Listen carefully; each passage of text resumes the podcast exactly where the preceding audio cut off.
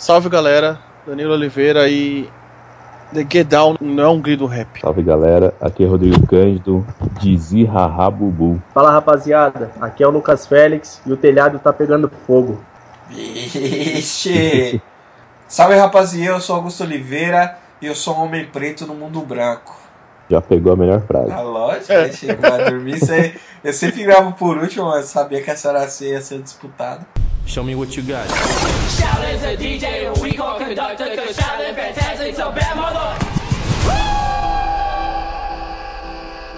Salve rapaziada, mais uma semana, mais um podcast. Sejam bem-vindos ao Lado Negro da Força. Somos heróis de rosto africano, certo? E você ouviu, você viu. E parece que o Alex Flix não consegue mais errar, certo? Essa semana vamos falar dela, a série que tá com um dos melhores markets aí da Netflix até agora, assim, mais direcionados pro Brasil, melhor direcionados. E temos um convidado muito especial, ele que participou do nosso podcast ao vivo, já participou aqui com a gente também, Lucas Félix. Salve, Augusto. Salve, rapaziada. Salve aí, que sentiu nossa falta, participou aí do nosso podcast ao vivo, figuras históricas que mereciam filme. Você pode acompanhar aí o nosso podcast Lado Negro, tá aí de volta no seu feed, no nosso site também. É, mano, é sempre um prazer ter você aqui. E, mano, sempre quando quiser participar, quando tiver a pauta aí, convidar, precisa esperar nós convidar não, mano. Pode se jogar. Eu digo mesmo, mano. Igual eu te disse no, no último podcast que eu participei. Sempre que quiser pode me convidar, mano. Só chegar, abrir a geladeira. É. é já tá aí, só tá ligado já das regras da casa e é só chegar com nós, mano. É, vamos falar dessa série aí. É, vai ter uma parte sem spoilers para quem ainda não viu, né? Se você ainda não viu, você tá errado. Mas aí a gente vai ter nossa vinhetinha de spoiler para quem é, ainda não viu. Essa primeira parte a gente faz sem spoilers e a segunda a gente destrincha, fala de tudo que aconteceu na série, certo? Vamos falar de The Get Down depois da vinheta.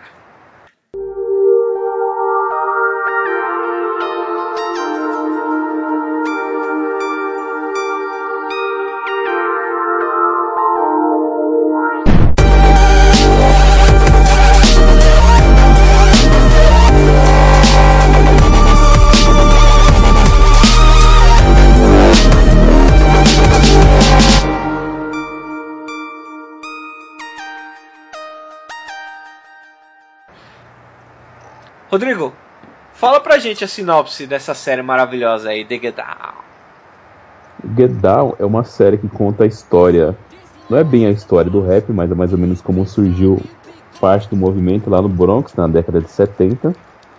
E o mais engraçado é que a primeira vez que eu assisti, eu achava que era a história dos personagens, o cara tava lá mesmo, que era a história real. Né? Eles criam personagens fictícios que acompanham os rappers que criaram o movimento na época, né, quando não existia nem MC, o, o termo não era tão conhecido. Eles colocaram quatro personagens que meio que pra ser o espectador dentro daquilo, né? Sim, é, eles trazem nessa né, é, atmosfera do pessoal, né, do, do, do, que era o hip, do que foi o, o início do hip hop, né, pra, pra gente poder acompanhar isso, né, isso em personagens semi-ficcionais aí, né, baseados em algumas, algumas outros personagens da história do hip hop, né, no Brooklyn e seguem o nossos personagens principais, né, que são o Zeke e o Shao, né, assim na, na minha cabeça são o Zeke e o Shao. É, e aí eles vão falando, né, como que é ser um jovem negro vivendo nos anos 70, é, pega um pouquinho o final da disco ali também, né, tem muitas coisas ali que o Bronx tá ali um caldeirão, né, verãozão americano, esse pessoal aí do ensino médio, é, querendo se divertir e tal, e a premissa é essa, né, mano. E aí você vê que, mano, nem, não dá pra ser só o verãozão, ao mesmo tempo que tem várias coisas acontecendo ali, né? Isso que também é uma das coisas que eu vou falar um pouquinho mais pra frente, é, acho que na parte com spoilers ou até aqui mesmo, que a série ela consegue te levar para vários lugares ao mesmo tempo, assim, né? De apresentar o, o que está acontecendo, e aí você vê isso de outra perspectiva, e aí você vê que muda o tom da parada de acordo com quem a, a série está seguindo, assim. Eu acho isso maravilhoso. É legal que a série é uma ficção histórica, mas ela pega bem. tem uma parte meio lúdica, assim. Que ela coloca de uma forma visual as influências que o pessoal da época tinha para criar os sons e até para se vestir, né? É, você quer semi-documental, assim. A Netflix vem acertando muito, né? Usando esse tipo de, de linguagem, né, mano? Semi-documental. É, essa troca rápida de, de linguagem cinematográfica também, de estilo de, de, programa, né? Às vezes você pensa que você tá vendo um filme de ação, e, mas na verdade você tá vendo uma comédia, quando na verdade você tá vendo um drama, um romance. Quando na verdade entra um musical. É, isso aí é. Beira a fantasia, né? Em algumas partes, quando eles fazem analogias ao, ao Kung Fu, ao lance dos monges, sempre tentando ligar com, com o estilo do hip hop. Cara, achei isso genial. Eu achei esse. É, quando o Grandmaster Flash tá ensinando Shao. Nossa, eu já tô dando spoiler tudo. Não, acho que não é spoiler, é o primeiro episódio, já aparece é, já, né? É, eu acho que é, o, o Grandmaster Flash falando e aqueles sonzinhos orientais de fundo. Na minha cabeça, a qualquer momento ia entrar o Ruten Clan, tá ligado? Só que lógico, é, não tava na década, mas toda hora que começava aquela pegadinha, eu falava, mano, vai entrar um, Ruten aí, quer ver? Pensando mas, assim. Mas isso mas... É, é um reflexo também do, do Black Exploitation, né? E do, da época, né? Na época, essa época aí, o Bruce Lee era rei, mano. Sim. Aí é, ficou muito legal. Tô, é, esses elementos nessa, nessa pegada bem lúdica mesmo. Eu, eu brisei muito nisso. Eu gosto pra caramba, né, dessa parada, né? De que quando ele aparece, sempre tem essa corridinha do. Corridinha do Naruto, pulinho do. pulinho, o efeito sonoro e tudo mais. E é como. Era como os DJs se tratavam antigamente, né? Tipo, tinha um maluco mais novo no, na parada, ele era tipo uma parada mesmo de. Que, ele, que nem o, o Grandmaster né? fica chamando ele de Grasshopper, né? Que é gafanhoto. É. A tradução fica. E tal porque os, porque os caras eram grão-mestres. Porque eles tinham dominado uma arte, né? E eles passavam aquilo como um conhecimento de de uma cultura milenar, né? Que tipo, não deixa de ser, né? A parada, o poder que você tem de dominar uma festa, de você controlar. O que eu, uma das coisas que eu gosto que ele fala, né? Que o, o personagem do Grandmaster fala é que o DJ ele não controla a música, ele controla o tempo, mano. E é mal mil fitas, mano. Esse bagulho aí é Mó papo 10, fala aí, Félix. Você que faz música também, mano, a gente controla o tempo, né? Na verdade, a gente brinca com o tempo, né, mano? É, não, então, é porque realmente do, ó, esse lance do controle do tempo que o DJ fala na série, é, para quem trabalha com música, é, beira o místico, é quase beira quase que um lance místico assim, porque é realmente um lance de energia, né, de feeling. Você você ter a noção exata do que você está transmitindo, do que as pessoas estão recebendo e a hora certa que aquilo ali já deu, tá ligado? A hora que você tem que trocar, a hora que já não dá mais. Então é quase que um lance espiritual. Agora eu tô falando quase como um hippie, mas é quase isso, sabe? Beira o, o místico, mano, esse tipo de energia, esse tipo de controle do tempo na música. É, bem louco. Você tem que ter essas. Você tem que ter essa, essa, esse controle, né? Essa, rola essa, essa sinergia né? entre o público, o, o MC, o DJ, né? E aí é legal que também nessa série apresenta o hip hop como ele começou, né? Antes não era tipo, ah, todo mundo vai sair de casa pra ver o MC tal. Mano, todo mundo vai sair de casa pra ver o DJ tal, mano. E o DJ que tem o vinil tal, mano. Se, e, e o cara, tipo assim, só tinha ele que fazia aquele bagulho.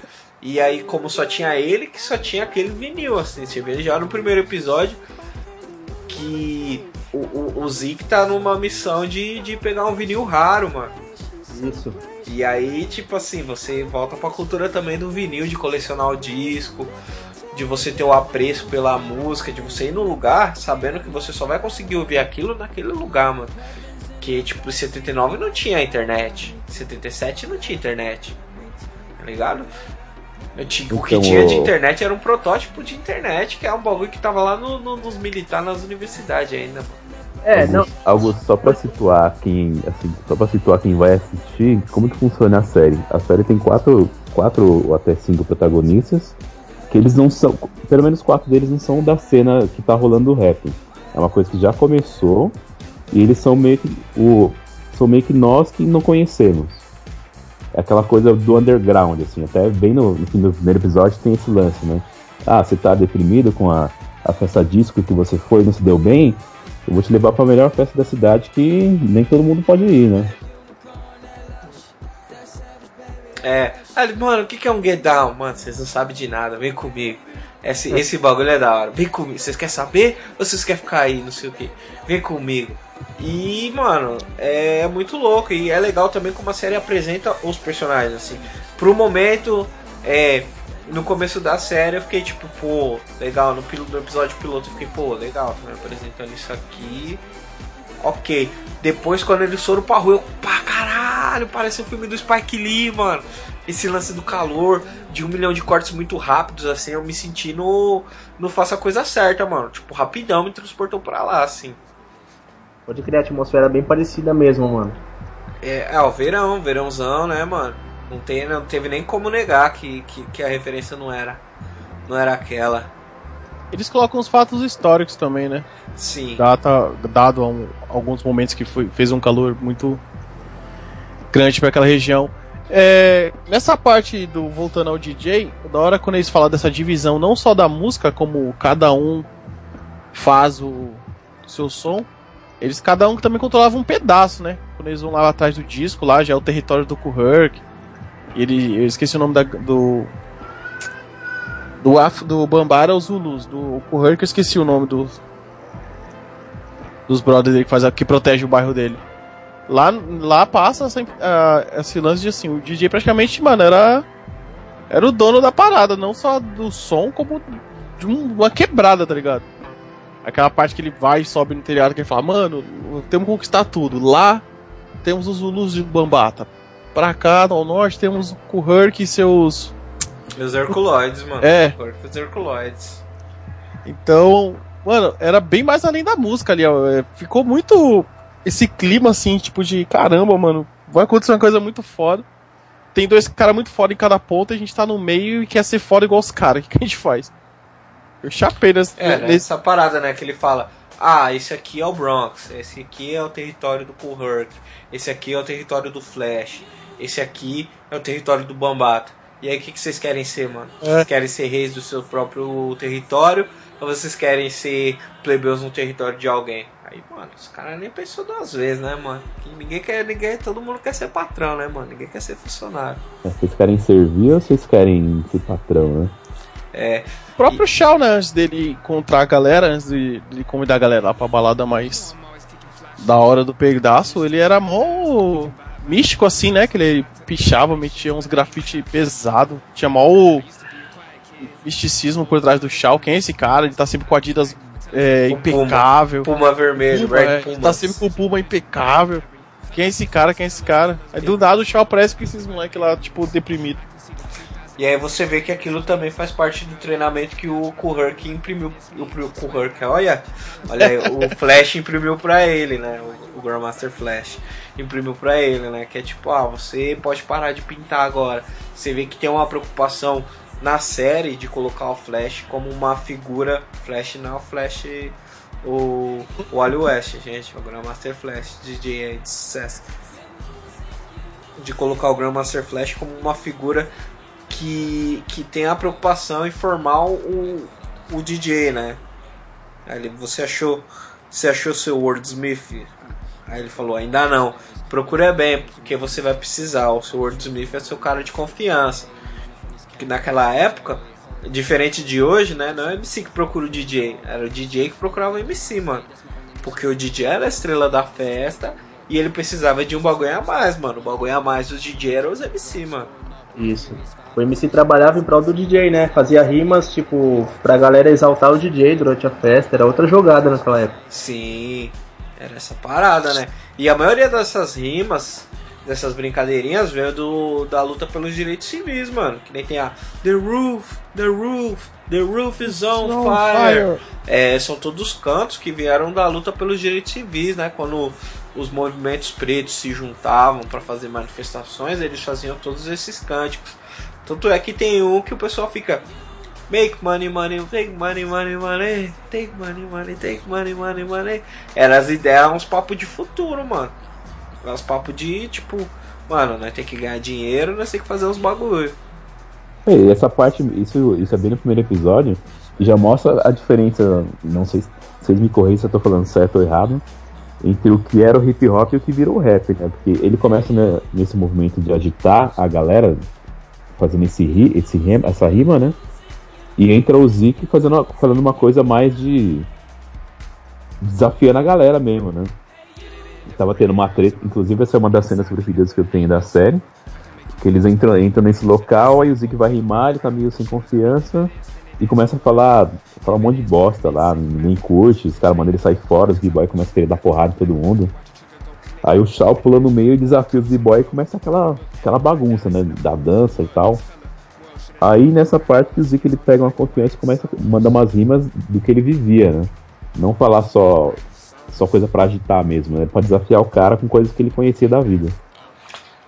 É, que tipo assim, o que o hip hop, o rap, o rap é uma música que surgiu do dentro do hip hop. O hip hop é a junção dos quatro elementos, né? Do DJ, do b-boy, do grafiteiro e do MC respectivamente. Eles, eles quatro juntos formam o hip hop. O rap é o, é o estilo musical do hip hop. Dessa cultura. Ou seja, é, um, um, faz, um faz parte do outro, assim. Não existe o rap sem o hip hop. E aí o que acontece, né, que eu vejo muito é, nessa parte é que o Zeke ele viu que o Shaw defendeu ele, né, mano? Ninguém nunca defendeu ele. E aí os caras tava botando mó fé pro bagulho. E ele já tinha dado essa palavra de tipo, mano, você é bom com as palavras, mano. Talvez eu. Você vai ser meu wordsmith, mano. E aí ele, mano, quando o bagulho, o bichinho do, do, do rap te morde, né, mano? Vai fazer o quê? Você vai negar, mano? Você não pode correr do que, do que você é, mano. Vide aquela poesia monstra que ele manda no primeiro bagulho já com a professora dele, mano eu pensando, caramba, essa série vai ser da hora, eu nem vou me emocionar. E tipo, o maluco faz a poesia, eu já tô aqui chorando. Pau, caralho, foda. Só nessa cena, né, Augusto? É a, a, primeira cena que ele, que ele faz o primeiro freestyle, tá ligado? A primeira batalha de rima de uma maneira bem ingênua, né? Mas de certa forma você já vê a, a raiz do negócio nascendo ali. É, porque é uma ideia que não existia na antiga, mano. Pra começar esses bagulho de batalha demorou uma cota ainda. Tem um documentário que eu vou. Talvez, se eu achar. Se tiver o link no. No YouTube, eu vou deixar linkado aí que é o Beef. Ele conta o, o início das batalhas de MCs. E como as batalhas de MCs transformaram a indústria do, do rap e transformaram o próprio hip hop nessa indústria bilionária que ele é hoje, mano. Talvez se não, não fosse isso, é, a música não tivesse avançado, tivesse tomado um caminho totalmente diferente, né, mano? Porque isso trouxe a evolução da lírica, trouxe a evolução das batidas e tudo mais. Ah, trouxe o senso competitivo, né? Pra, pra dentro do game. É, não só isso, porque as batalhas elas existiam. Vide umas paradas que a gente vai falar aí depois no, no na, na parte é, com spoilers e tal. Mas a parada de o cara atacar o outro de verdade, assim, atacar o outro cara. Você vê que antigamente no hip hop, o que, que, era a batalha? Cada um montava sua sound system, que agitava mais levava para casa. As Isso. batalhas que a gente tem hoje, como Batalha da Leste, Batalha do Ipiranga, Batalha do Santa Cruz e a dos MCs, são batalhas onde os dois MCs eles se atacam para ver quem é o melhor perante a plateia. E antigamente era as duas crews, cada uma com seu sound system, montava o som lá para ver quem agitava mais, cada uma de um lado do parque para ver qual que era a crew mais animada. Não tinha ataque Us... direto. Usando o termo do filme, a, a crew que fazia os b-boy dançar ganha. É. Essa, essa, era a ideia antigamente. Então, às vezes você vinha com uma parada mais montada, que nem se você tivesse uma máquina que fazia delay, porque hoje em dia tem tudo na mesma mesa, hoje em dia o DJ só tá lá o efeito, sai o delay na sua voz e tal, mas não, mano, você tinha que ter o sound system monstro, você tinha que ter os vinil monstro e tudo mais, e você tinha que ser monstro, mano, senão você não arrumava nada. É, e aí era um de, cada um de um lado, era tipo um vôlei, não tinha interferência do outro. É, Mas aí, falando nisso, né, mano, nessa parada de batalhas e tal, vamos aproveitar e vamos apresentar os personagens aí. Quem são os personagens da série? Falando nisso, antes da gente apresentar, é, eu joguei um link aqui na nossa conversa do, sobre a fase do Get Down, a era Get Down, né, como foi e tal. Tem umas fotos e algumas informações. O texto tá em inglês, mas eu, vocês desenrolam, né, qualquer coisa. É, a gente tem que ver o pessoal aqui, né? Ah, a gente vai, vai, vai deixar alguns links aí na postagem para vocês, é, para vocês acompanharem e tal. Pode ser que esteja em inglês, pode ser que esteja em português aí, mas tá tudo linkado. Aí vai ter link pra caramba esse, esse podcast, vai ter link, hein, irmão? É. Mas vamos. É, quais são os personagens aí? É, tem o Justice Smith, né, no papel do Ezequiel. É... Podia falar já? Pode, pode falar. Pode falar. Tomar um silêncio dramático. Ah, esperar alguém falar, né? Ezequiel Zic Figueiro. Isso aí, no papel do Ezequiel tem o Justice Smith, é, Shamek Moore no papel do Shaolin, é, Harrison Guardiola faz o papel da Marlene, né, que a gente ainda não falou sobre ela, Marlene Cruz. O Jaden Smith faz o Dizzy, que é o menino do grafite. TJ Brown faz o Bubu, o Skyrim Brooks vem no papel do Rara. E tem o Ihaya Abdul Matin II no papel do Cadillac, que é aquele cara do inferno, né? Da disco, bala da disco, o filho da. Da chefona do crime. Da Fetiene. Stylezão esse cara. tava lembrando o nome dela. Fetiene. Foda. é nome de vilã de quadrinho. É, é, mano. Você é vilã do. De Gotham, né? É, a Fetiene que é a Lilias White. Também tem o Jimmy Smith no papel do Papa Fuerte, o Francisco Cruz. O Giancarlo Espósito no papel do pastor Ramon Cruz, que também é o Gustav, né, lá do Breaking Bad. É. E o, o cara que faz o papel do MC, né, que vem fazendo a crônica, toda, em toda a abertura do, dos episódios, é o David, David Diggs. Acho que é assim que pronuncia o nome dele. É, acho que é, é David é, Diggs. David é, Diggs. É, e que é o, o Zeke adulto, né? Isso. E tem o Jack Moreno, né? Que é o Kevin Currigan. É isso aí. Com a gente. Lembrando que o Chamik Pura ele é o do Dope, lembrando é. que o Dope tem podcast nosso. Dope podcast número 9. Assistam. Que vale muito a pena. Isso aí. Se não assistiu o Dope ainda, por favor. Faz essa aí pra Deus. Verdade. E no podcast de Dope eu falando, Shamik Mura é meu cara, vai fazer uns filmes da hora. É Acertou, hein? É, da hora quando a gente canta uma bola. Na verdade é cantar uma bola, né? Acreditar no talento do, do, do, cara, né? É visível que o maluco vai fazer coisas maravilhosas, assim. Tipo, você bate o olho, dá pra ver o talento das pessoas, assim. Mano, ele dançando no final do. Enquanto sobe os créditos, mano. Que negócio é genial, Que negócio tinha que passar no Jornal Nacional, assim, todo dia. Agora que o William Bonner tá solteiro, vamos ver, né? Tomara que passe. Já viu ele dançando? Igual ele. Vai pro baile, né? Mas é, desses personagens, acho que um dos meus favoritos e é, eu não sei como ele foi é, se transformar no, no meu personagem favorito é o Dizzy, mano. Ah, o Dizzy, né? É. É um dos meus também, pô. E é louco que quando saiu o, o, anúncio da, da série, né, do The Get Down, tipo, foi ano passado, assim, no meio do ano passado, eu já, tipo, já tava acompanhando e tal.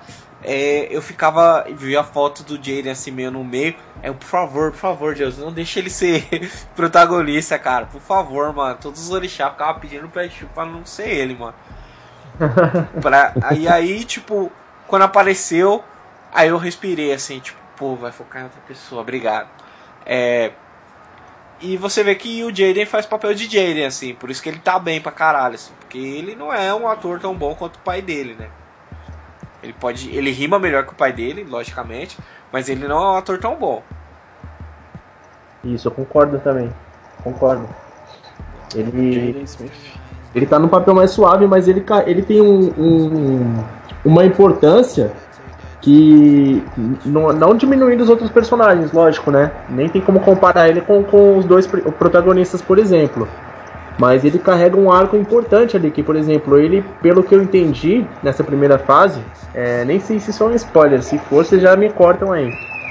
Ele é o personagem que vem desbravando pelo menos esse universo do, do mundo homossexual, né? Na parte da, da música disco, pelo menos. É, você vê que já tem um interesse dele no, no outro grafiteiro que o. O Thor. No Thor, isso. Você já vê que não é só um interesse de, de amizade, assim, pela, por aquela balada que eles foram. É, ele é um personagem que eu acho que, se trabalharem direito em cima dele, ele tem tudo para crescer dentro da série e ele tem uma importância muito grande, principalmente nos dias de hoje, pela temática que ele carrega junto com ele. É, sim.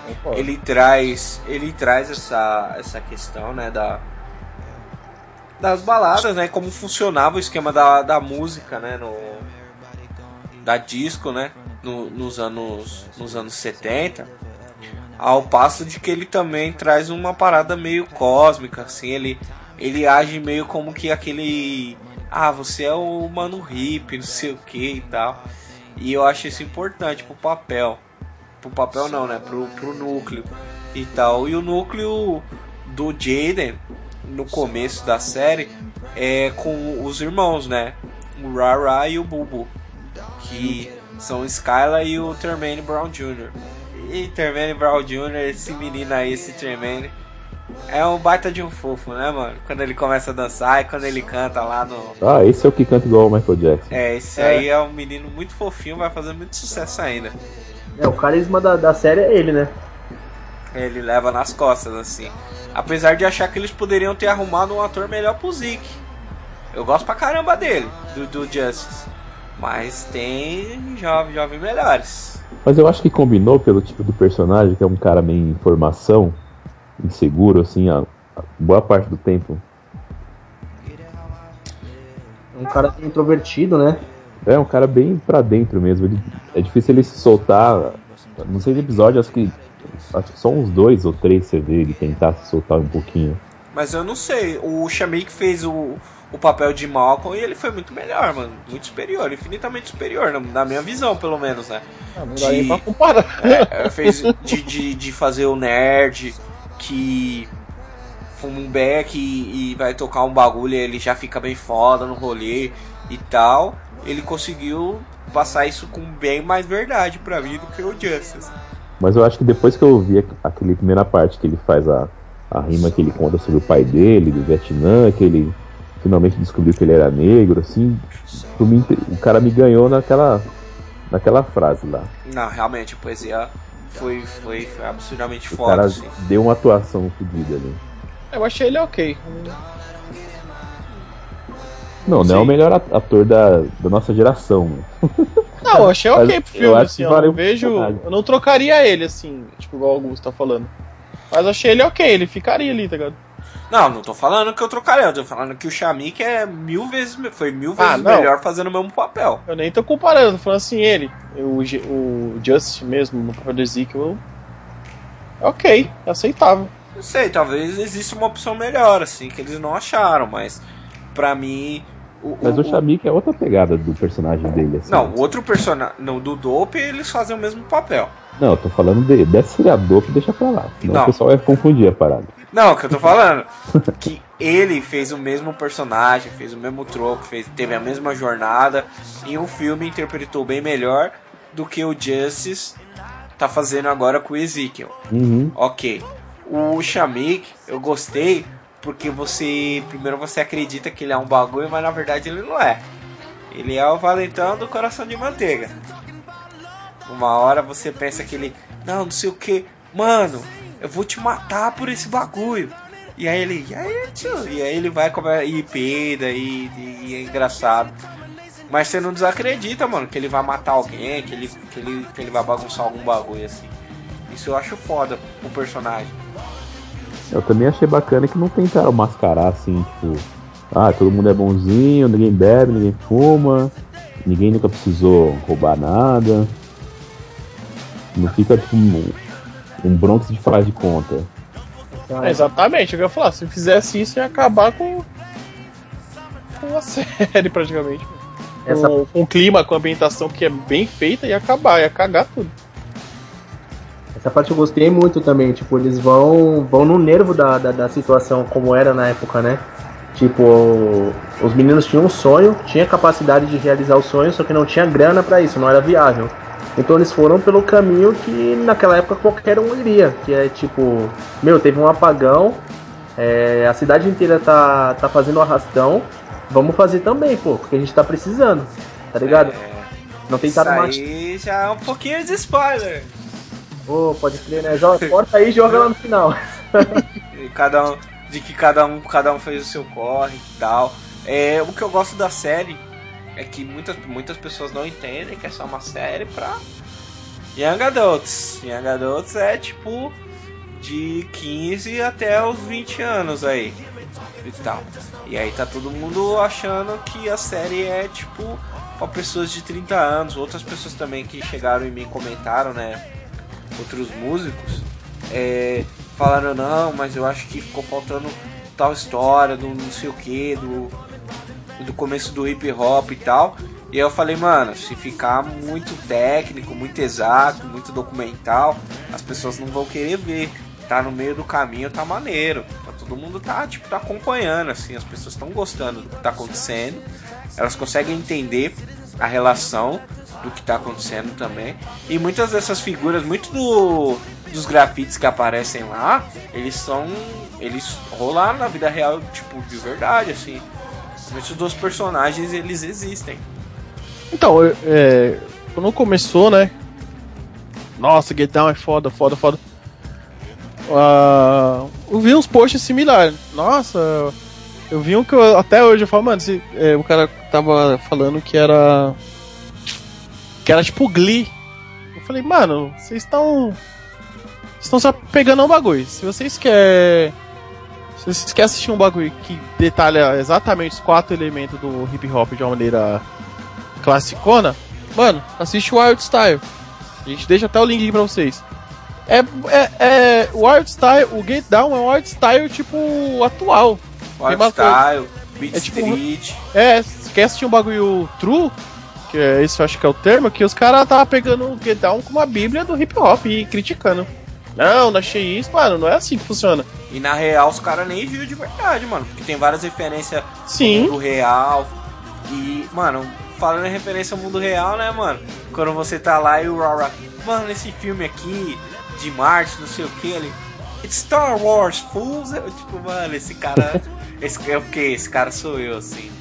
É, o Scala, ele me lembra muito o filho da Marta, o Marco Antônio, do jeito de falar, do jeito de ser.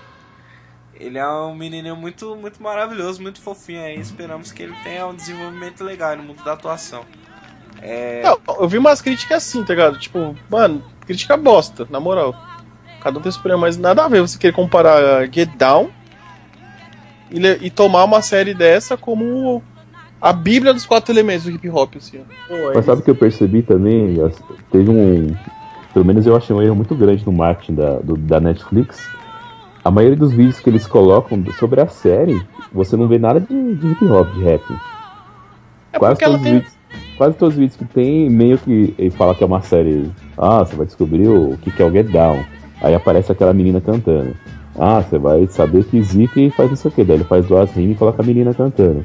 Tem, realmente tem uma cara de Glee. Pra quem já viu propaganda de Glee, é, é muito igual. mas mas aí o problema, o cara o problema tá não é ser ver, Glee. né, o problema não é ser parecer com Glee.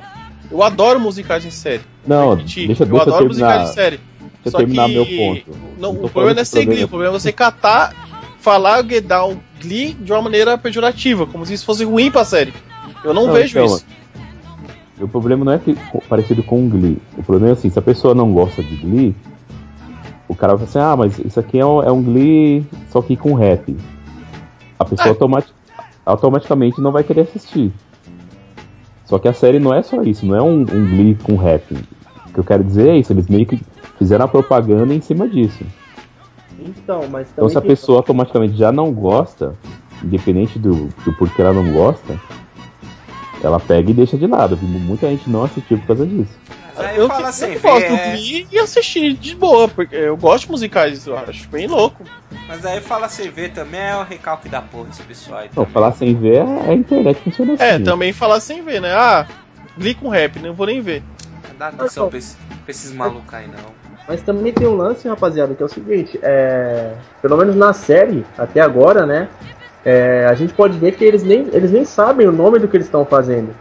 Talvez por isso também a série nem, nem esteja se tratando tanto como, como algo tão técnico sobre o hip hop, porque nem eles mesmos sabem o que é hip hop ainda o que eles estão fazendo.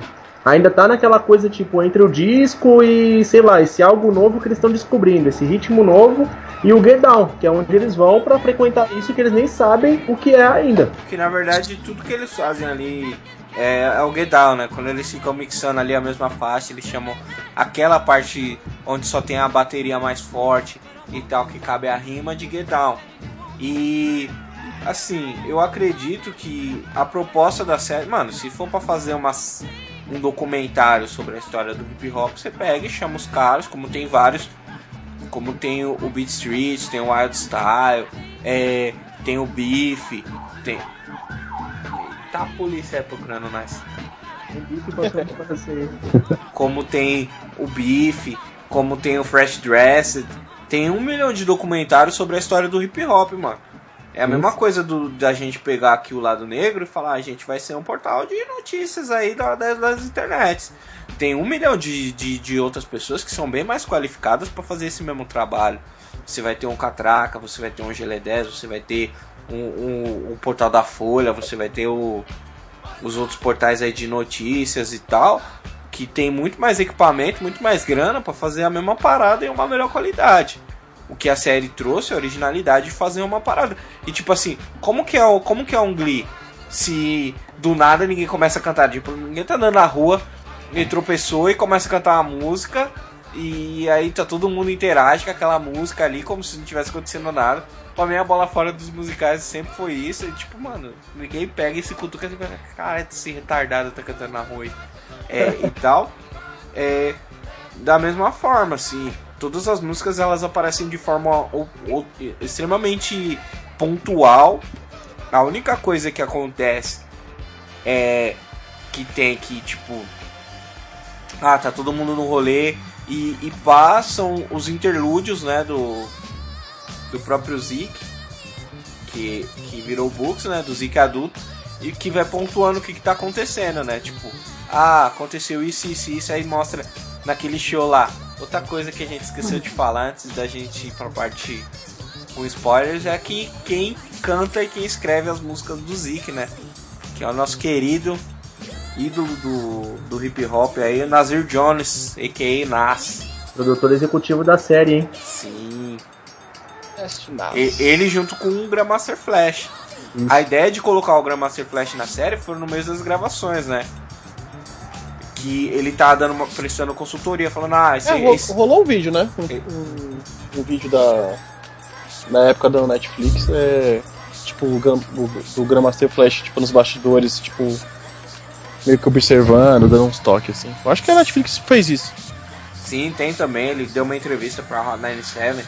Hot 97 que é a primeira rádio é, norte-americana a tocar só hip hop na época que teve os caras brecaram totalmente assim o, o rap na da, da, do rádio e a Rádio 97 pegou e abraçou e falou, mano, vou tocar só rap então. E aí ficou por muitos anos, assim, mais de 20 anos como a rádio número 1.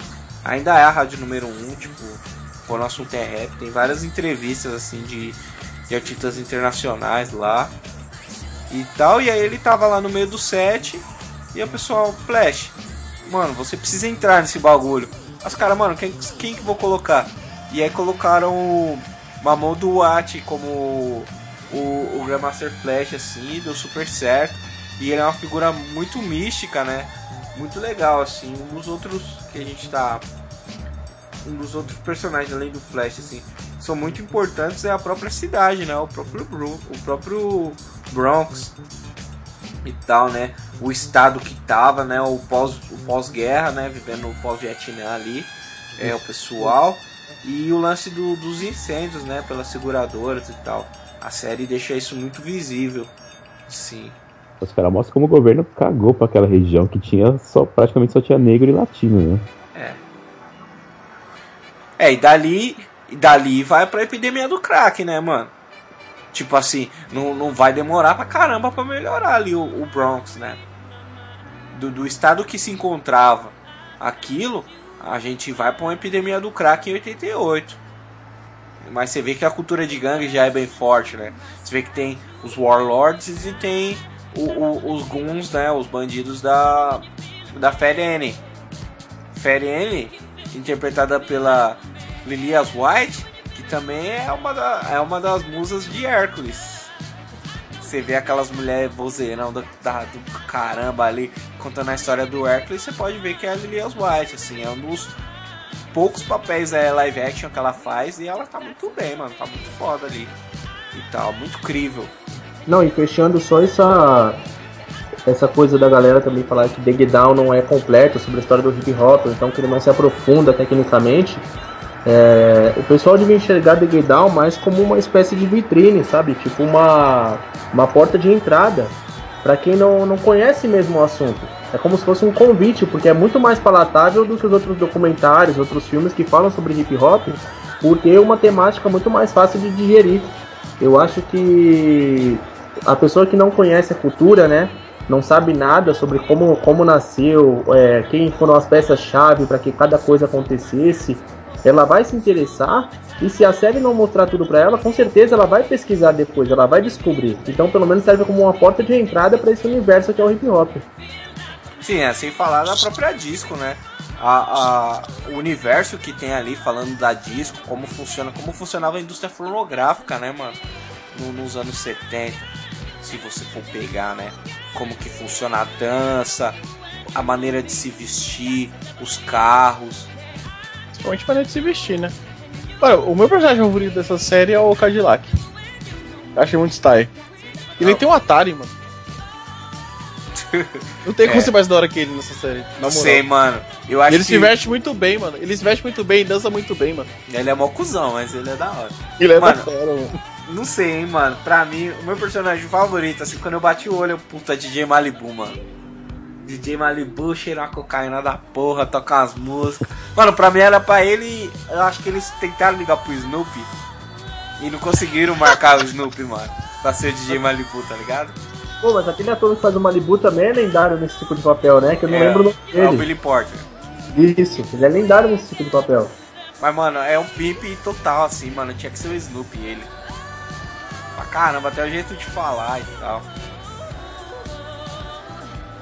Mas eu gosto, gosto bastante, assim. É, a estrutura da parada. E aí pro pessoal entender também como que funciona uma gravadora é, serviu bastante. É, também tem o lance de como fazia para um hit estourar, né? Quer dizer, para virar um hit naquela época, né? É, isso aí, e, mano o, o jabá que a gente tem hoje em dia, como ele era naquela época, como funcionava, né? É que não pode dar spoiler ainda, mas até isso eles mostram como funcionava na disco, antes de entrar na temática hip hop. Ah, foda. É uma linha do tema, a timeline mesmo do que, do que é o movimento, tipo, da música, assim, e como aquilo foi se desviando, assim, tal. É, tem muitos personagens importantíssimos, assim. A, A Stephanie Martin, nossa, Stephanie Martin, musa do meu coração, essa mulher, mano. Pelo amor de Deus. Precisa. Precisa, precisa, precisa, precisa ser estudada essa, essa pessoa, essa Stephanie, mano. A Yolanda, né? E a gente vê muito disso, né? Tipo, beleza, diversidade preta, mais uma vez, falar, né? Legal. E acho que, tipo assim, do que a gente dá pra falar, assistam, assistam. Do que dá pra gente falar sem spoilers, eu acho que é isso, assim. É... Agora, se você ainda não viu The Get Down, pausa esse podcast. O podcast pausou pra você. Você assiste e depois você volta. Agora, se você já assistiu, ou se você não liga de tomar spoiler, vem com a gente, que agora a gente vai chavar aí o bagulho até os últimos minutos aí do da série, certo? Tocou a vinheta do spoiler, você já sabe que você já tá em território zona que falamos de tudo, certo? Galera,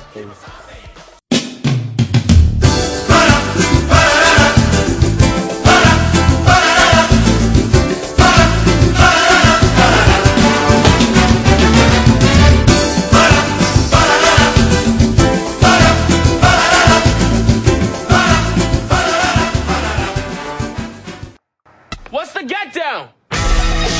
You don't know what the fucking get down is?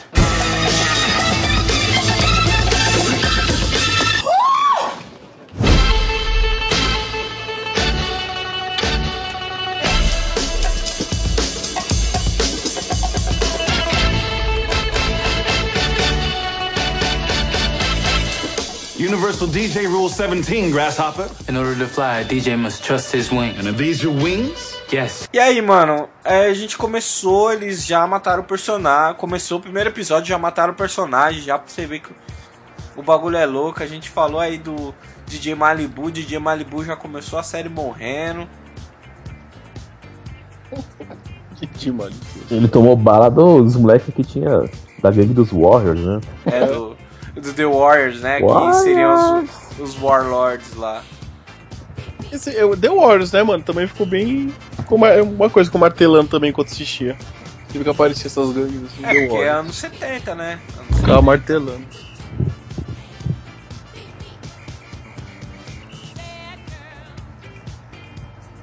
Rapaziada, Eu tô ouvindo aqui. É uma das coisas que. O que, que vocês acharam da relação da Myline com, com o Books, né? Com o Zeke? Nossa, eu pensei igual o Shaw, é, a relação dele com ela era um atraso de vida pro cara, na verdade. hum, Ah, mas achei. Sei lá, meio. Eu achei meio forçado, assim. Achei pique malhação, malhação style, assim.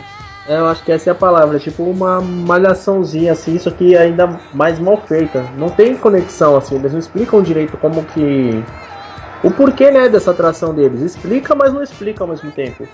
Fala que é porque ela, ela meio que sente uma compaixão por saber da história dele, por conhecer ele desde pequeno, saber do potencial dele.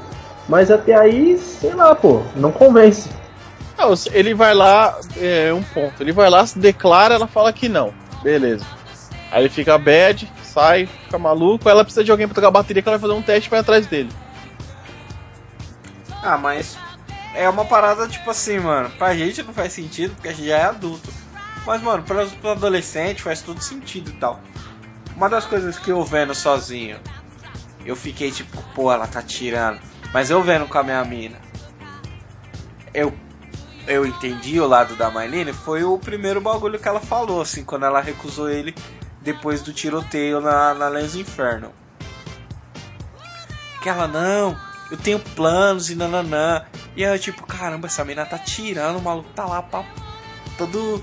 Mano, o maluco quase morreu pra pegar o bagulho. É Que ela também não viu, né? Que ele quase morreu pra pegar o disco pra ela. A gente viu, tipo, a gente passou mais tempo. E também a gente passou mais tempo com o Zeke do que com a Marlene. E aí, tipo, essa, essa recusa que ela tem com ele, assim e tal. Só que ela quer que ele seja uma coisa melhor do que ele é agora. Ela Acho que eu falei, é até explicável, né? É, a professora ela- dele cobra isso dele. ela vê o potencial nele. Não, e também que a gente tem que tentar, é, para avaliar, tipo, o personagem, a gente tem que tentar descer na, no ponto de vista do personagem, né?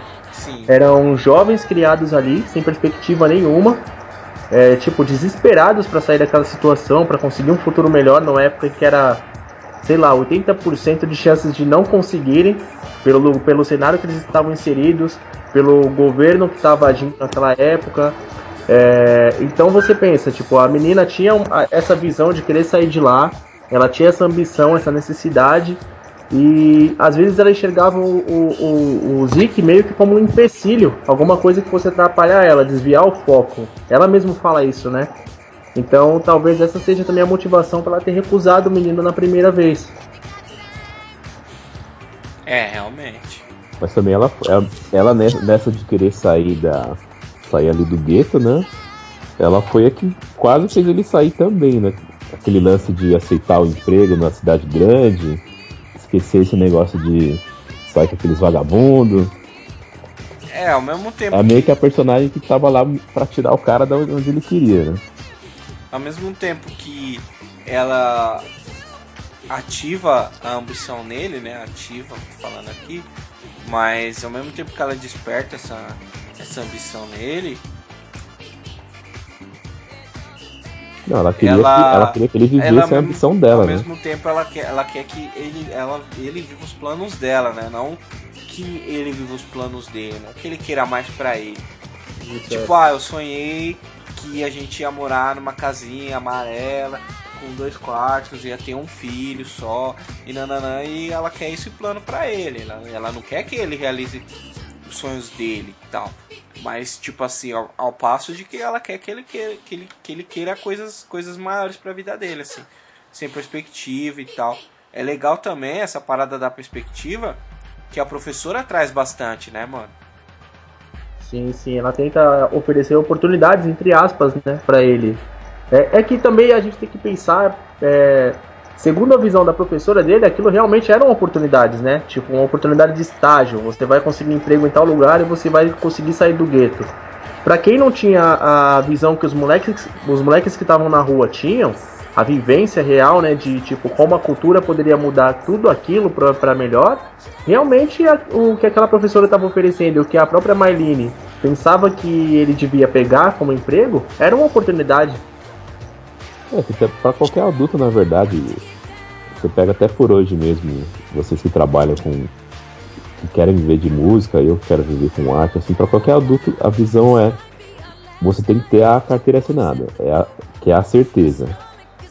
O sonho talvez não seja a certeza, talvez você ganhe um trocado do outro, mas você não vai sobreviver disso. E nisso dá para entender o que, a, o que a menina queria, o que a professora incentivou o cara, é como vocês disseram. Nós temos a visão do Zeke, que estava vendo, crescendo naquela cena, e tem os personagens que estão fora daquele núcleo que são as pessoas normais. É, a pessoa só vai acreditar naquilo que é, tá, tá diante dos olhos delas, né? As pessoas geralmente só acreditam naquilo que está diante dos olhos delas. Nem ele sabia qual que era o sonho dele, assim. A, a professora, né, que faz o papel da Miss Porter, né, que faz que é interpretada pela Yolanda Ross, maravilhosíssima, muito bonita também. Meu Deus, só tem gente bonita nesse nessa Yolanda, série, né? Yolanda Ross? É, Yolanda Ross. É Yolanda Ross Oliveira, tá? Respeita. é, ela, ela joga isso, né? E é tipo modelo de educar. Ela tipo, vai na casa dele, vai buscar, tipo, ó, seu, seu sobrinho tá desperdiçando essa oportunidade aqui, mano.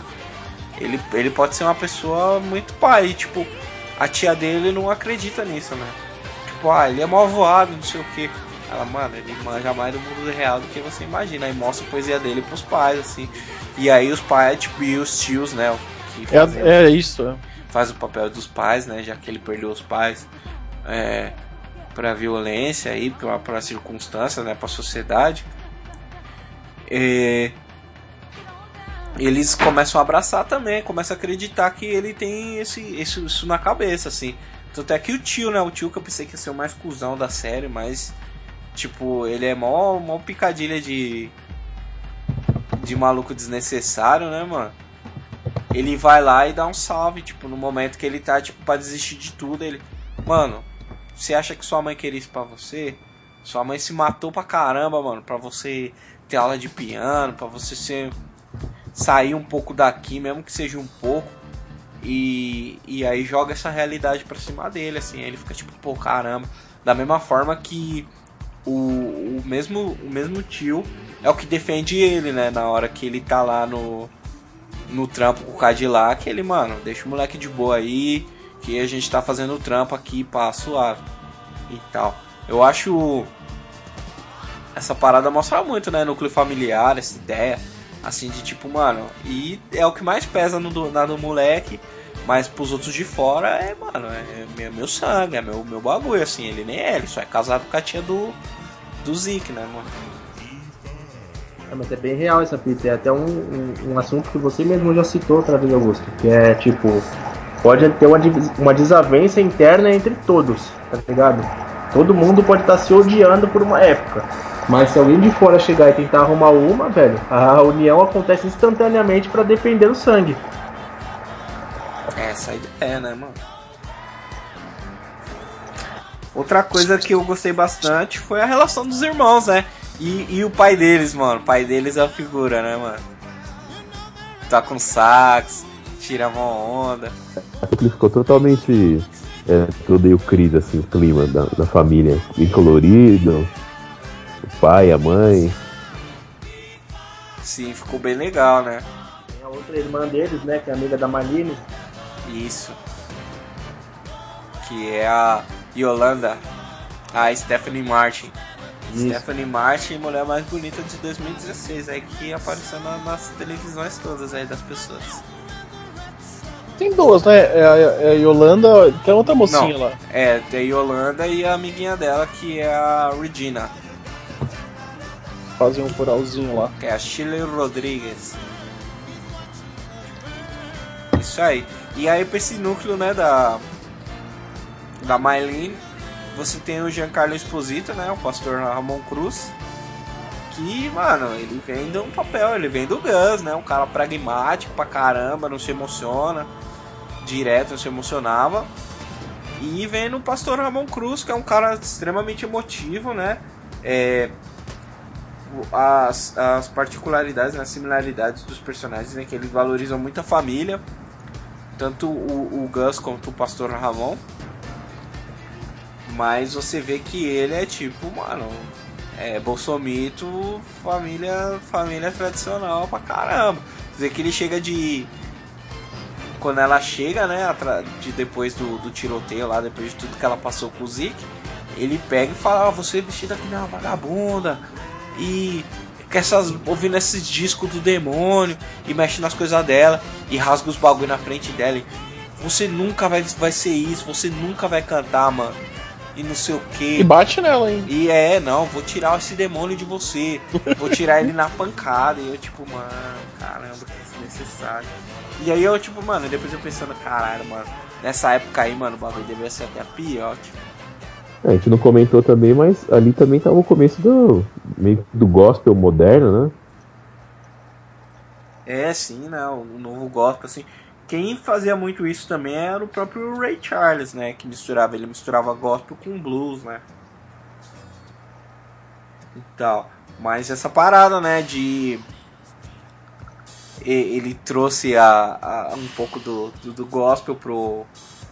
Ela trouxe, né? A Marlene trouxe um pouquinho do gospel pro. pra música.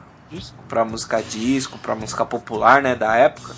No caso, hoje você tem vários exemplos aí. Você tem dentro do rap, dentro do samba também. Tem muita gente que, que mistura, né? Traz a, o cristianismo aí pra dentro desses ritmos tradicionais pretos, né, mano? Pô, a música dela, vocês gostaram? Achei mó da hora, mano. A, a Come Set Me Free. É, Ah, gostei, gostei. Ficou charminho, ficou charminho. ficou bem da hora, mano. Eu tô curioso pra saber como, como que eles vão chegar no punk, né? Que eu lembro quando lançou essa série. Era a chamada dela lá, era do, da, do disco ao punk. Já saiu, sai, começou no disco, saiu do disco, agora chegamos no hip hop. Quero ver como ela vai chegar lá no punk. Tô curioso. É, dizem que esses movimentos né, de música mais urbana, eles, tanto o, o próprio hip hop quanto o punk, eles são praticamente irmãos, né? Os Irmãos, dois isso. cresceram na mesma época ali. Os dois têm uma raiz preta muito forte, né? Tanto o punk quanto o hip hop. E aí vamos ver como os dois vão se conversar, né? Aqui no Brasil também, inclusive, né? Nacionalmente, os punk colavam junto com os caras, junto com os b-boy. Muitos, b- muitos b-boys eram punks, inclusive, né? Pra quem não sabe. E tal, é só procurar saber aí. Nossa história do hip hop também é muito rica. É, tanto que a galera do rock que. que ajudou a gravar, né? O primeiro trampo lá do Taíde lá foi é a o. primeira ca- coletânea foi o- do. Já Do foi o Nazi, né? né? É, a primeira O coletânea do Nazi rap que levou isso pra gravar, mano. Sim. Você vê que tinha, infinitas, né? Participações, o próprio Nazi, né? Chegava a meter umas rimas ali. Todo torto branco, do jeito que os brancos é aí, mano, às vezes aí. Também, mas tá lá, né? Legal pra, pra nossa história, né? Essa, essa, essa junção, né? As duas muito questionadoras, né? Os dois gêneros musicais, as duas culturas, né? Muito questionando a autoridade, como as coisas funcionam e tal. E uma maneira de você eh, ser violento sem recorrer à violência física, né? Também, tanto o, o hip hop quanto a cultura dos punks e tal, através da música, através do lifestyle, do jeito que você se veste, você tava imprimindo a sua, a sua violência através da sociedade, a violência que a sociedade imprime em você, né, mano? É bem louco também a parte do Shao, né, mano? A gente pode falar aí do Shamik, mostrando mais uma vez o seu range que vai do, do, do humor ao drama. de 0 a 100 rapidão ele vai, né, mano? É um maluco que daqui a pouco alguém tem que olhar pra ele, tem que botar nesses filmes aí que, que dá de milhão, filme de, de 250 milhões aí de investimento, esses bagulho e tudo, ele tem que estar tá junto. Olha, o, o, o personagem. É, o, o, não é nem o personagem, porque ele, o ator em si, o Shamik, ele vai se dar muito bem. Mas. Cara, é, o meu preferido é o da Disco, o segundo seria o Shaw. É, eu gostei desse, eu gostei do misticismo inicial atrás, por trás dele, né? Tipo, caramba, quem mete esses grafite louco? Aí depois, depois que ele começa a sair com com Ezekiel lá e os irmãos lá, que ele meio que toma a frente. Então, eu achei triste quando ele sai, quando pega fogo no apartamento dele, eu fiquei mal triste, mano. Puta, essa cena é foda, eu fiquei tipo, não, mano. Sabe que, tipo, você não, não é nem aquele não que você fala, não! É, é tipo, não, mano. Você fica tipo, caralho, que merda. Mano, não, tava indo pior, tudo tão o... bem, né? mais tenso é que assim, aí o Ezekiel tá com ele, aí dá aquele papo de broderagem, né, mano? Pô, a gente vai conseguir tudo de volta. Ele, mano, se você me ver atravessa a rua. Eu falei, tá pô, mano, já pesquei todo nada, mano. Ele ficou muito. Ficou pistola muito rápido. Mas todo é... mundo ficaria, né? É, mas, mas ele ficou pistola, mano. E aí você vê também que, tipo assim, ele é um maluco que ele nunca teve uma família, né, mano? Ele nunca teve um núcleo familiar. É, eu acho que é por isso que ele volta, por isso que ele insiste tanto nos meninos, porque ele e, se sente ali. E aí você vê que o primeiro sinal de que dá, as coisas dão errado, ele, ele se fecha, né, mano? Ele tipo, mano, as pessoas vão me abandonar. E aí você vê que esse bagulho. É, então você vai e não sei o que, mano. O maluco tava fazendo um corre do crime, mano. Ele tava se adiantando, já tinha uma moeda guardada. Tanto é que os equipamentos que ele tem são equipamentos caros, mano. Não é ele até bagulho. pega lá do, da discoteca lá. É, não é um bagulho. Não é um bagulho barato, mano. Até hoje em dia, se você for comprar um par de tocar disco, mano, você não vai desembolsar menos que um carro. É, verdade. Imagina naquela época. Então, é, você imagina na época que era mais difícil, que você tem que ter um equipamento específico e você tem que comprar suas caixas, seu fone, você tem que ter uma coleção infinita praticamente de, de vinil para você tocar. Hoje em dia você, com acesso à internet, você tem acesso a um acervo é, inacabável de músicas, é, inesgotável de músicas. E aí o que vai te diferenciar dentro desses DJs é a sua curadoria musical dentro desse, desse, dessa discoteca infinita aí que é a internet. Antigamente não, antigamente você tinha que conhecer a pessoa certa para você ter acesso ao vinil que nem tem. Ninguém tem. Tanto é que tem um remix lá do DJ Pacusa, que é o que é o que é movimenta esse primeiro episódio, né? Esse esse esse vinil que muitas pessoas achavam que não existia, inclusive. Tem 50 cópias daquilo, imagina no, no, no dia de no, no mundo de hoje que a gente tem um cara fala, vou lançar o disco. Só existe 50 cópias desse bagulho. É uma propriedade que, mano, fica absurdamente cara.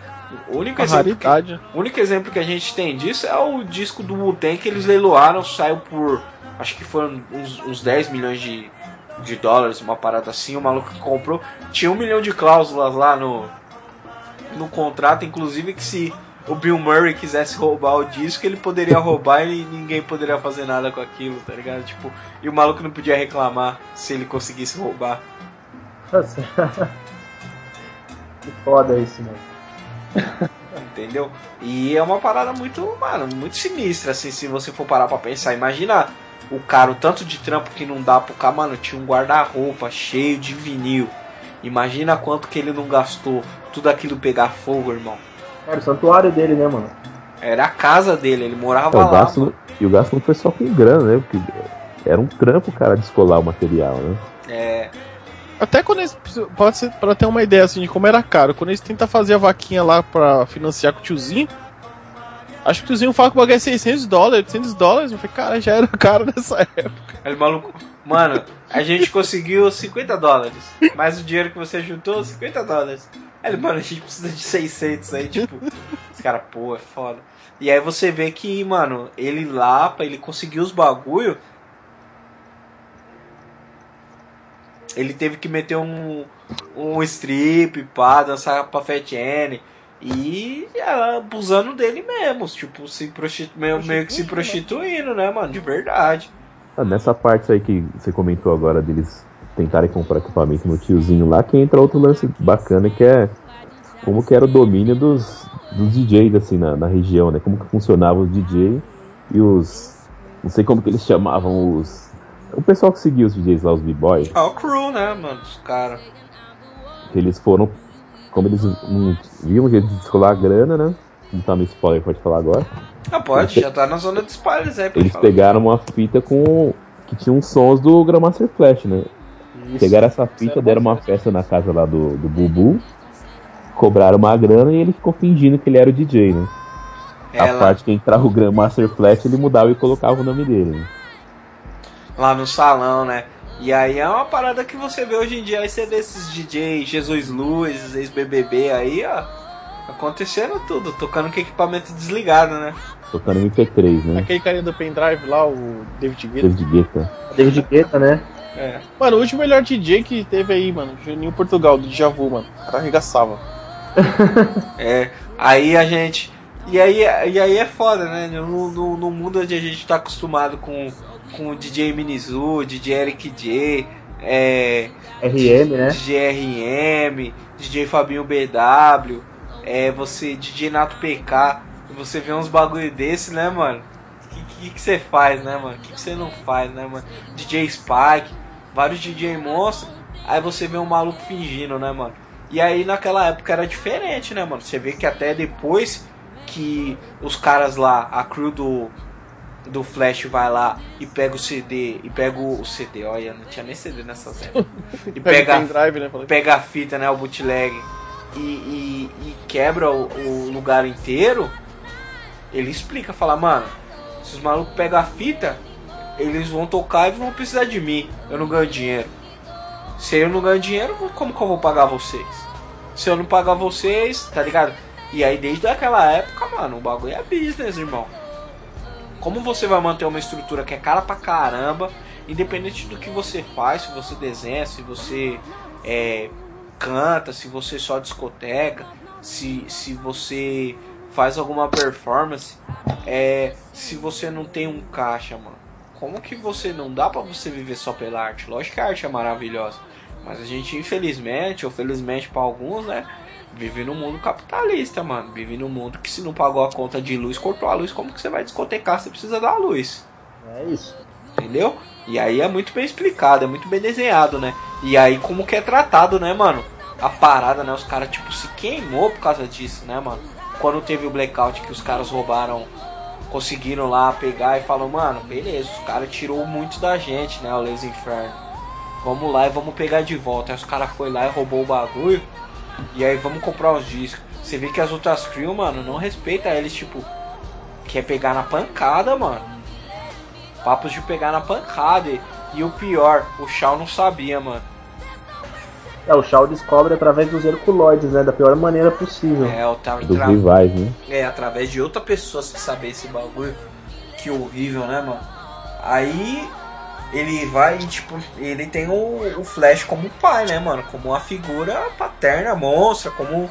Não, não, longe disso ainda, como um deus, né, mano? Ele endeusa o, o Grandmaster Flash, né? Um mestre, né? Como um sensei. É, É, tanto é que ele pega e fala osso toda vez que tromba.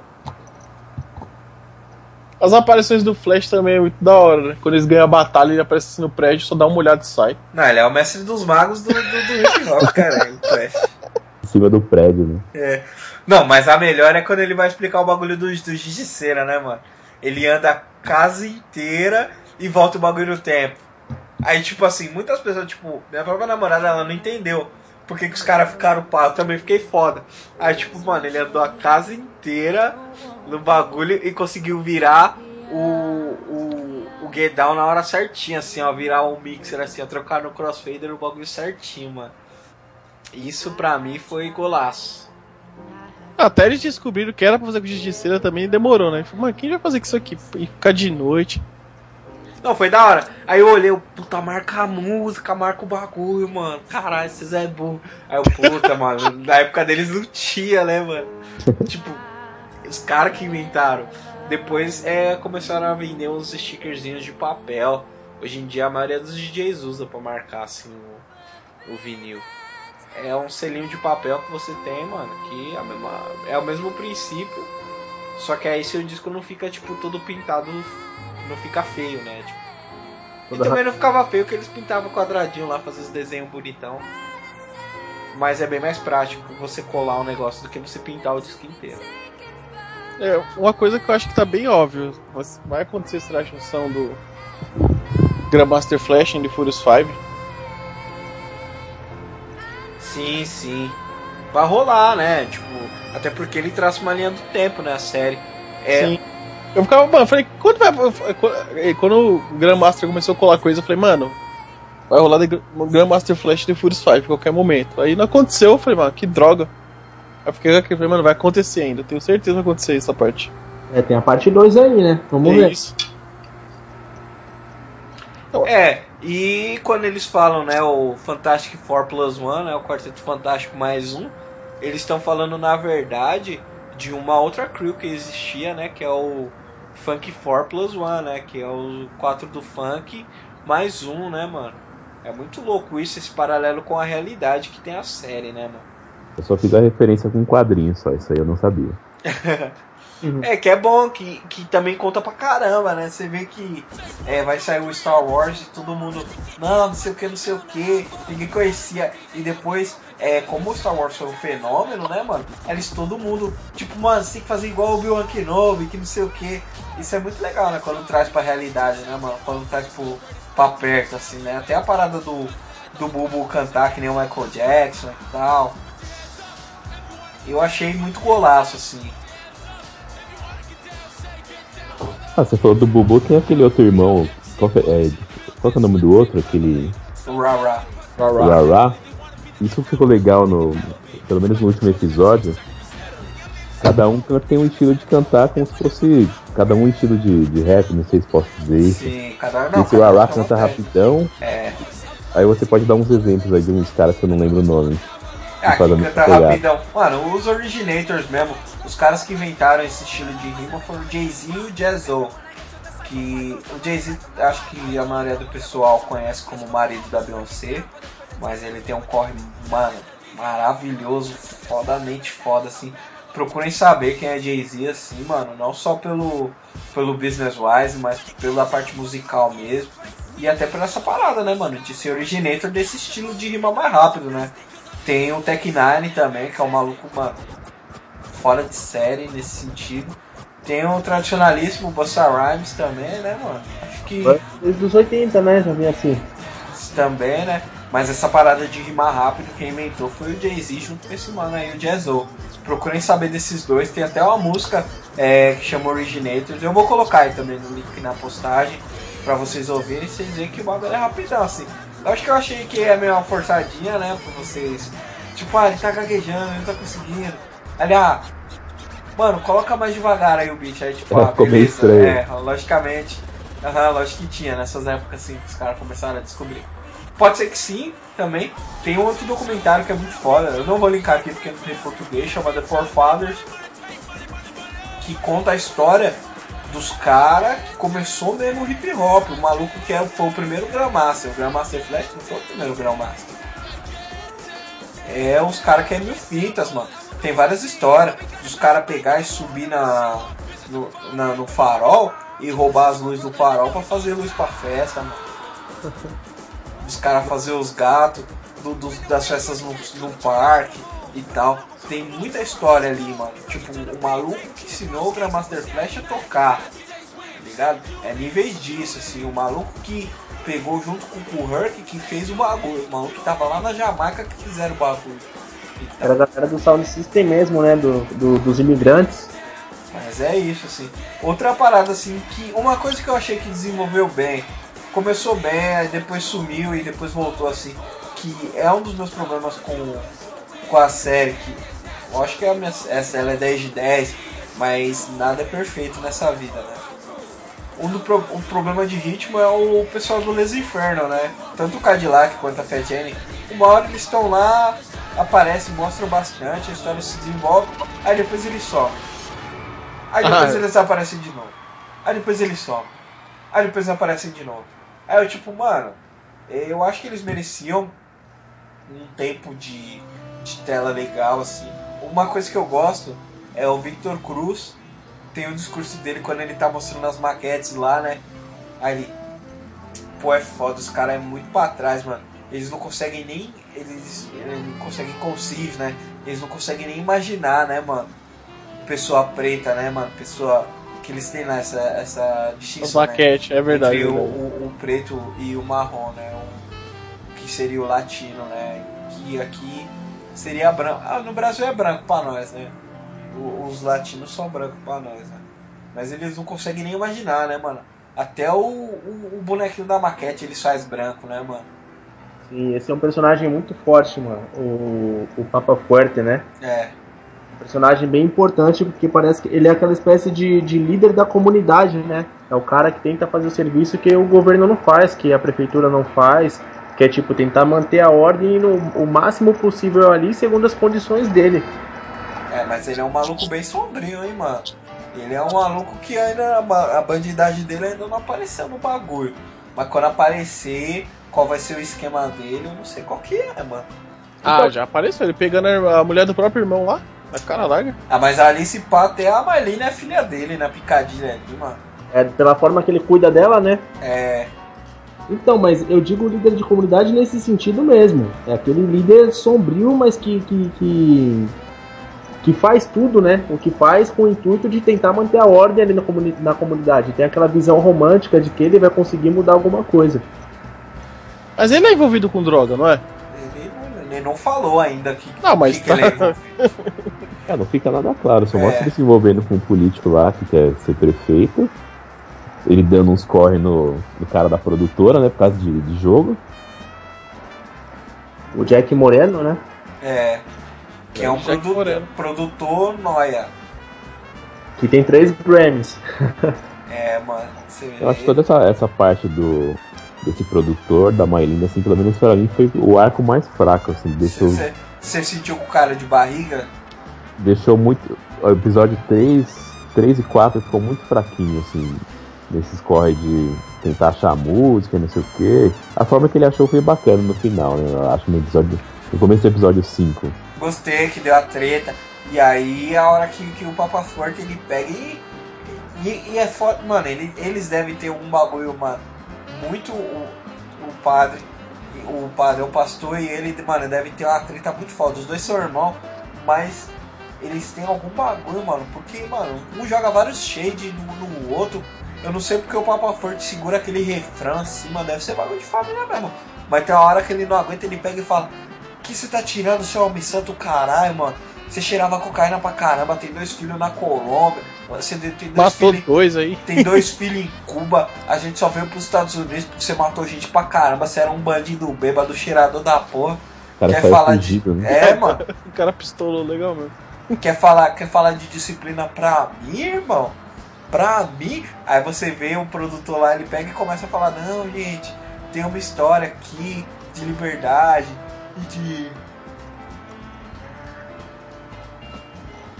de Deus, que aqui a história é a palavra de Deus e tal. E aí começa, né? O Come Set Me Free.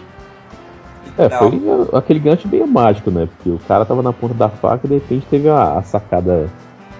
Sacada É. mágica ali. Ah, mas ali é a malandragem do mentiroso, né? O maluco que tava ali, ele tá ligado que ele. Ou ele ia tomar um pau ou ele ia morrer, mano. É, ou ele tocava ou ele tocava, né? Pra sair vivo dali. Foi tipo, é um deus ex machina, né? Que É, chama. isso aí. Na, É tipo- ver- na verdade, nem Deus Ex Machina, assim. Porque ele sempre foi esse maluco enrolão e pá, sempre viu isso, né? E também é um dos momentos, né? Quando, antes, né? Quando ela vai buscar ele, pra ele fazer o bagulho lá, você vê que a. A Shirley Rodrigues, né? Faz o papel de Regina, que ela dá uma brilhada, assim. Você vê que é ali das meninas, né? Que, que tá. Tem a Maylin, tem a Regina e tem a Yolanda. A, a Regina é a, é a Michelle, né? Do Destiny Charges delas ali, que é a mais apagadinha. que. Mas ela tem uns bagulho mais pesado, né? Um arco. É, você vê que ela tem o, o background. Ela tem um namorado abusivo, ela que Ela- salvou o cara lá porque quando ele tem um overdose lá, que ela falou que fazia direto no pai dela. É, essa fita, assim. Ela tem uns bagulho bem mais cheio, aí, igual vocês falam. Tem um, tem um bagulho sombriozão ali. Mas não deixa de ser Michelle, não deixa de ser apagadinha na série.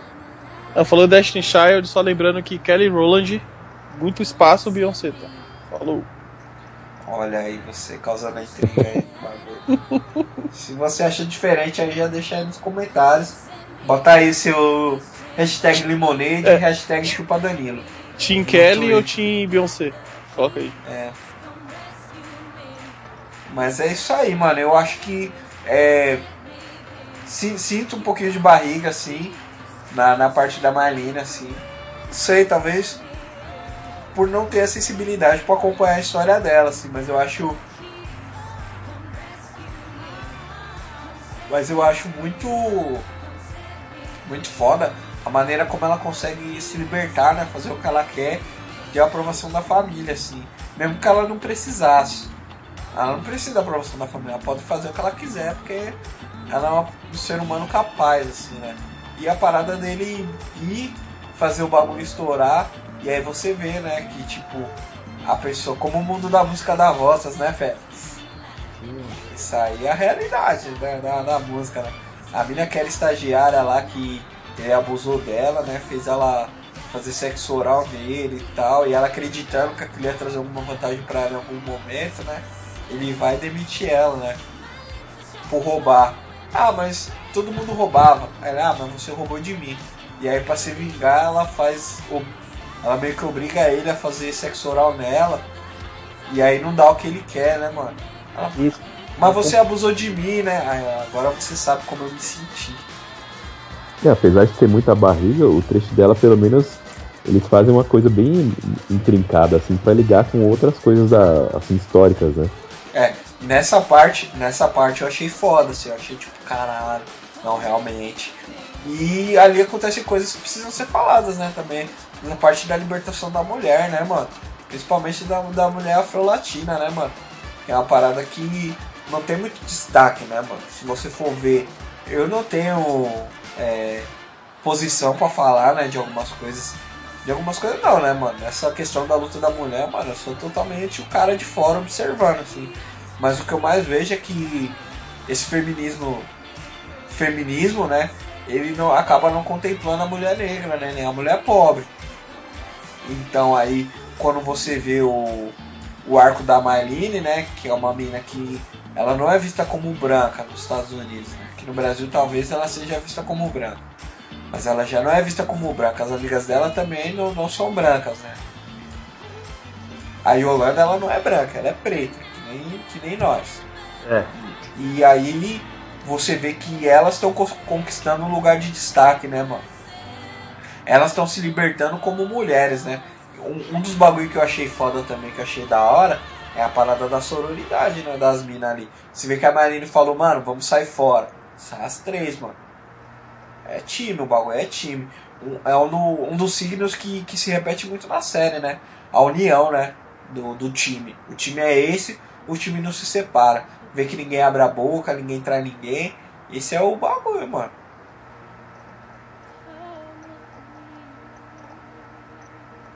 É, só funciona também quando são em time, né? O último episódio só rola porque se não aparecesse o, o MC ali, que é o Zeke, né? Não tinha acontecido a festinha, o rolê, na verdade. É, você vê que todo o esforço é coletivo. E ele é, e ele é recompensado, né? E você vê também no final, né? Que cada um já tem muito meio que seu bagulho pra fazer, né? O Zeke tem o seu estágio. E aí você tem uma das melhores frases do filme, né? Ah, o que, que é o estágio? O, o Shaw pergunta. O estágio é quando você vai trabalhar por, por branco. Vai trabalhar pra branco de graça. Pode crer. E aí também tem uma, uma daquelas montagens, né? Que é uma das melhores, né? Que vem com aquela música, né? I'm a black man in a white world. Que é o som homem preto no mundo branco, né, mano? Esse bagulho é muito emblemático, né, pra série. E o Essa que, que vocês, vocês acharam das músicas originais, assim, da série? Ah, achei foda, nasce no nas, né? Nasce no foda, assim. As que eu menos gostei foram as que pontuam, tipo, ah, esse episódio tal, é, aconteceu isso daqui até aqui e tal. Achei meio tease, assim, achei meio galhofinha. Mas a série não se leva muito a sério, então funciona bem, assim. do, partindo do ponto de vista técnico, eu não gostei. Mas pra série tá ótimo. Não tem nada que aconteceu ali musicalmente que eu não tenha gostado. É também que tá falando de, de, pô, é a era de ouro da música preta, né, mano? É, é a. É aquela bifurcação entre a, o, a disco e o hip hop. Não tem como sair música ruim ali. É muito, muito disco bom, muita, muito funk tocando. É, a trilha sonora é impecável. Sim, trilha sonora original, inclusive, que é o, o, o som de fundo aí desse podcast. Maravilhosamente maravilhosa essa, essa trilha. É, recomendo todos a ou consumir aí ou baixar pelo comprar no, no iTunes ou na sua loja de música favorita aí deve ter também nos, no Spotify da vida.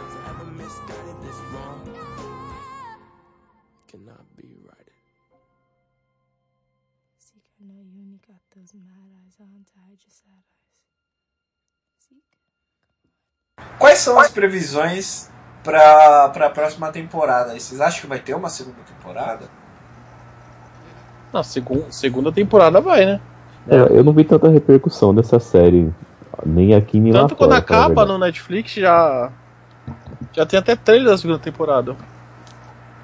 Eu é, é, já comentei anteriormente, na disco e no hip hop não teria como fazer algo algo assim ruim pra série. Eu tô, eu tô mais curioso pra saber quando eles vão chegar no punk, o que vai ser mostrado lá no punk. É o que eu espero ver bem detalhadinho. Ou detalhado é. ao modo da série, que também é muito bom. É, o que eu quero ver, eu não sei se vai acontecer, que pelo menos no, na série eles ainda estão naquela coisa de você fazer o som aquela hora e ganhar a grana naquela hora. Quer ver? Quando eles vão partir pra ser original, assim, gravar um disco, tentar ir pra cena de outra forma, sair, sair assim da região e, ganhar mais lugares, né?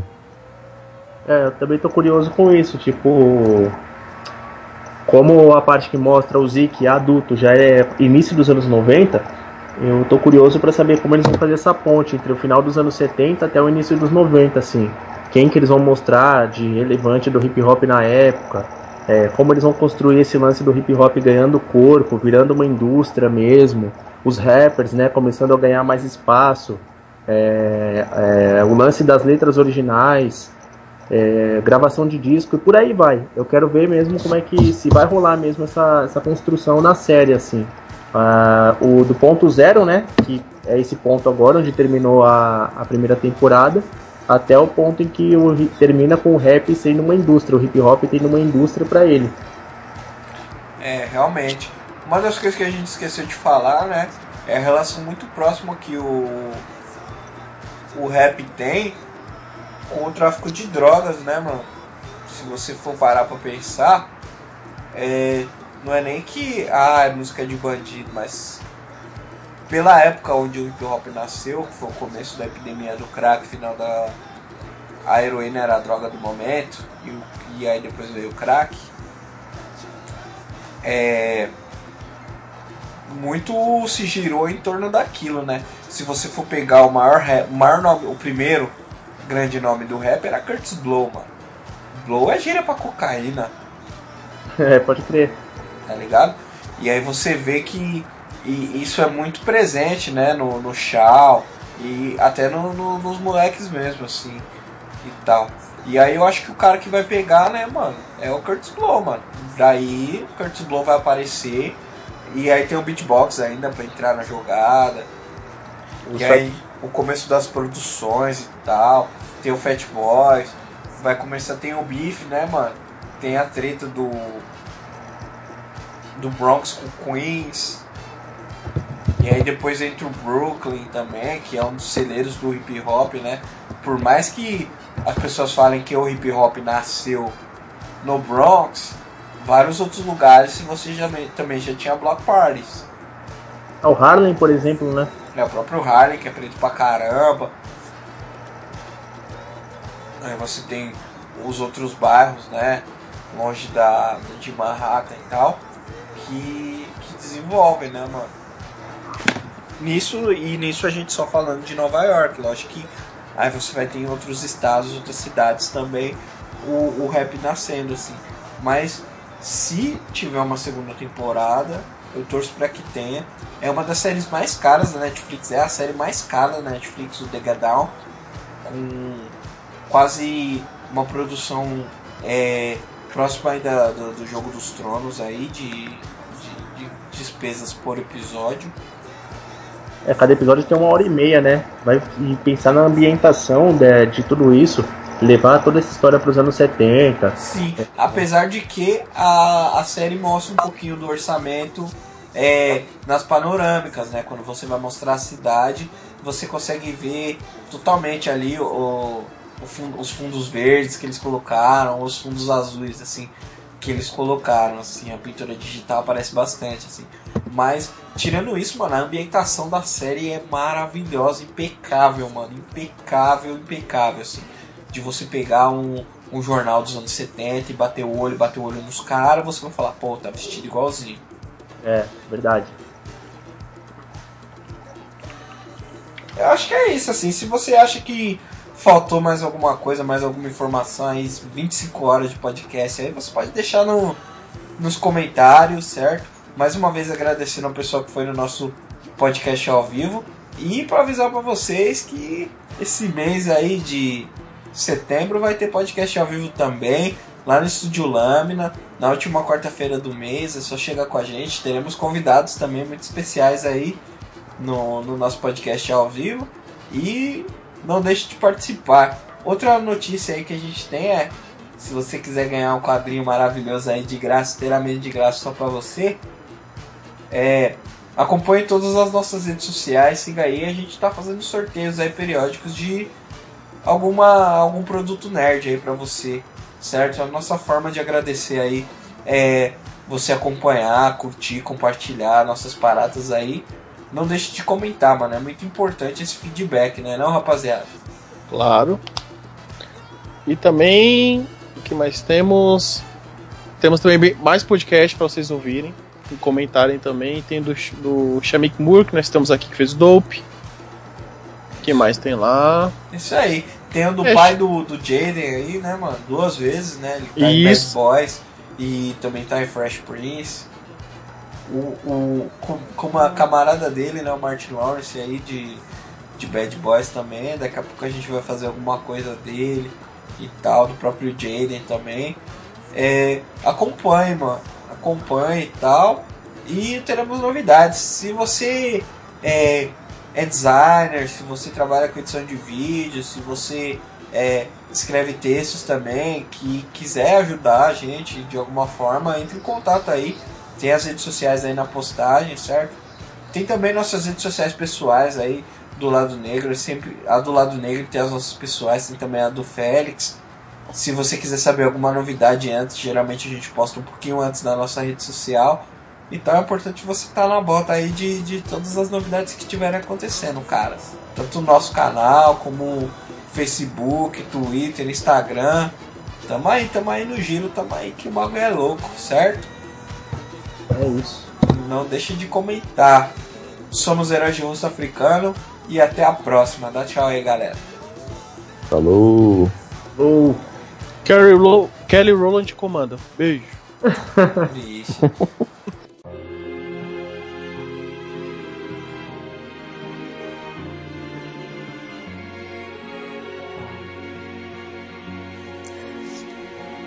Then crash.